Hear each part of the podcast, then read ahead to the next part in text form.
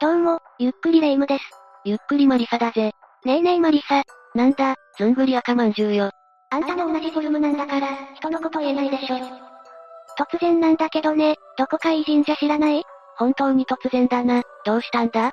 全財産を株に突っ込んで、一発逆転を狙おうと思ってるの。その願掛けをする神社を探していたところなのよ。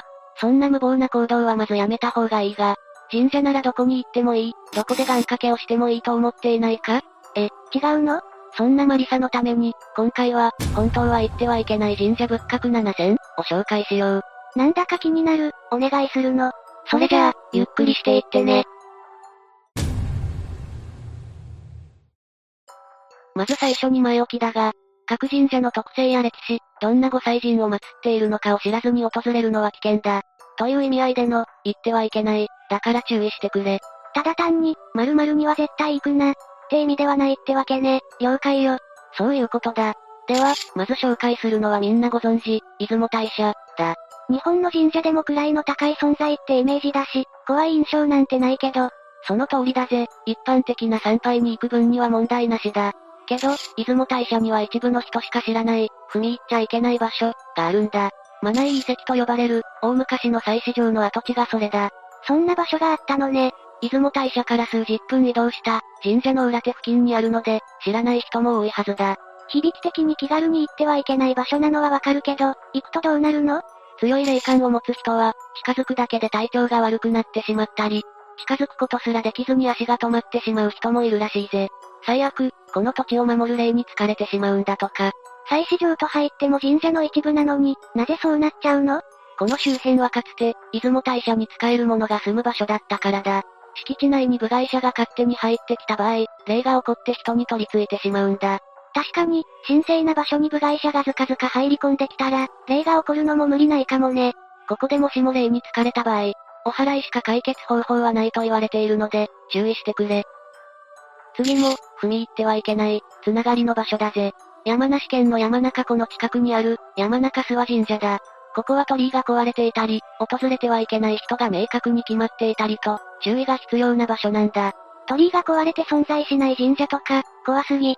まず、鳥居というのは神様の領域と人間の区域を区切るためのものなんだ。鳥居がないというのは、そこに重要な結界が存在しないということになる。違う世界との境目に結界がないのは、まずそうね。でもそもそも、なぜここには鳥居がないの？何度か鳥居の建築を試みているんだが、その度に落雷などで壊されてしまっているんだ。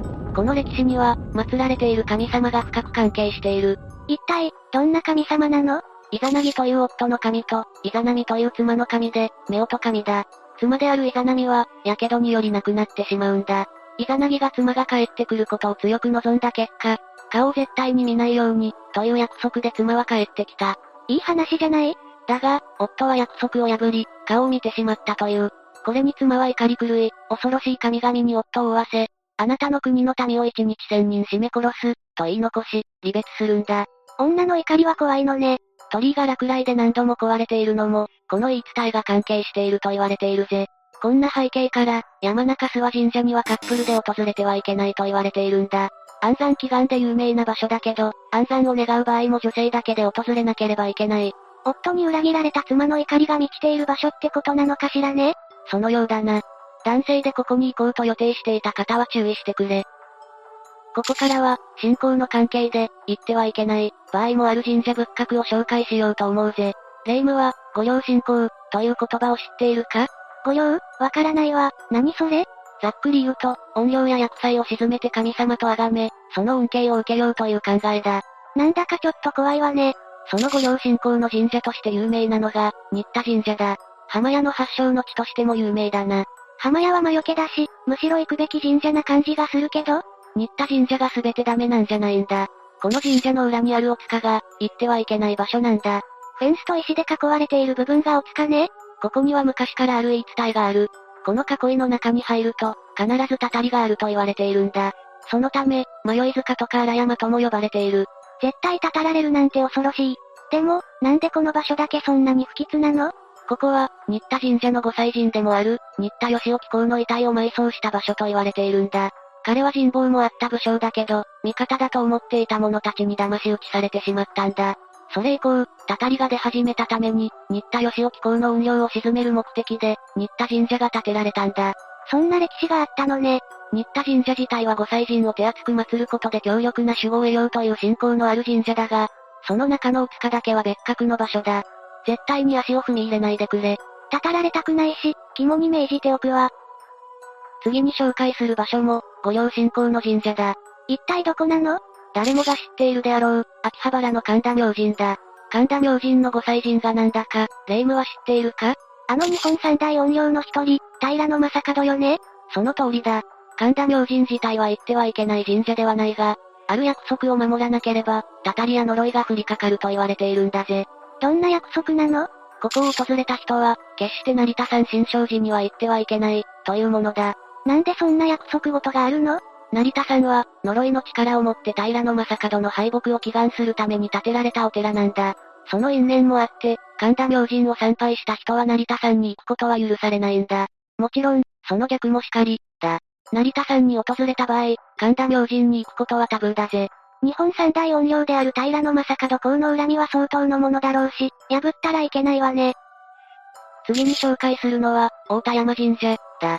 ここは、他の場所とはまた違う理由で、行ってはいけない場所、とされている。とんでもない霊現象が起きてしまうとか？ふふ。違うんだぜ。北海道本土の最西端にあるこの神社は、日本一危険な神社と呼ばれている。本殿までの道のりが険しすぎて、物理的に過酷で危険なんだ。確かに、他とは全く理由が違うわね。階段はかなり急で、ロープを使わないと登るのが難しいほどだ。さらに、辺り一帯は熊の出没地域で、ブヨヤカも大量にいる。この道のりは、進むのも途中で引き返すのも困難そうね。そうなんだぜ。そして、願いを叶えるためにはこの道を登り切って、神様の前に立たないとダメなんだ。途中で引き返しても意味がないとされている。その代わり、登り切って本殿を参拝できた者の願いは叶うと言われているぞ。完全な準備が必要だし、恐怖とか危険にも打ち勝つ必要があるのね。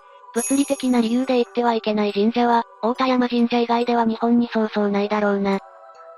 最後に紹介するのは、これぞ、素人が行ってはいけない神社、だな。呪いをかけたい人が訪れるという、岡山県新見市の育霊神社だ。呪いをかけるための神社って、実在するのね？ああ。実際に神社の敷地内には藁人形が木に打ち付けられていたりして、神主さんが集めて供養しているほどだ。あの儀式って、今でも行われているのね、驚きだわ。そしてこの神社でかけた呪いは、実際に成就すると言われているんだ。こんなご時世だし、誰かを呪いたいって人も大勢いそうだしね。たくさんの人の念を受けてしまうことで、敏感な人はこの場にいるだけで気分が悪くなってしまうこともあるらしいぜ。それもあり行ってはいけない場所とも言われているんだ。そして、午前1時から3時の間に行くのが最も危険だ。た、確かその時間は、牛の国参り、を行う時間よね？ああ。ひょっとすると幽霊よりも恐ろしいものを見てしまいかねない。絶対行かないって誓うわ。そもそも、なんで育霊神社は呪いが成就する神社と呼ばれているの？それは、この神社の成り立ちが関係しているんだ。その昔、この地域の姫がとても可愛がっていた猫がいた。敵兵が姫の居場所を知るために猫をつけるが、尾行に失敗し猫を殺してしまう。それを見た姫は悲しみ、猫を維持買いしてしまうんだ。娘の最後を知った城主は、怒り狂い姫と娘のための祠を建てた。そこで敵兵を呪い続けた結果、次々と敵対勢力が狂い死にしたという歴史があるんだ。なんてことなの、ひどい話ね。このような言い伝えから、現代でも呪いが成就する神社と言われているんだな。あまり覚悟のない人が訪れた場合、良い影響があるとは言えなさそうよね。その通りだな。この場所に足を踏み入れるには、それなりの覚悟が必要になってくるぜ。以上が、絶対に行ってはいけない神社仏閣7選だ。こんなにも色々な理由で行ってはいけない神社仏閣があったなんて驚きよ。そうだな。これ以外にも稲荷神社も、ある理由から行ってはいけない場所と言われているんだぜ。それは、また違う機会にでも紹介しようと思うぜ。き、気になる。それじゃあ、今回の動画はここまでだぜ。取り上げてほしい動画ネタがあったら、ぜひコメントで教えてね。動画の内容を気に入ってもらえたら、チャンネル登録と高評価よろしくお願いします。最後までご視聴ありがとうございました。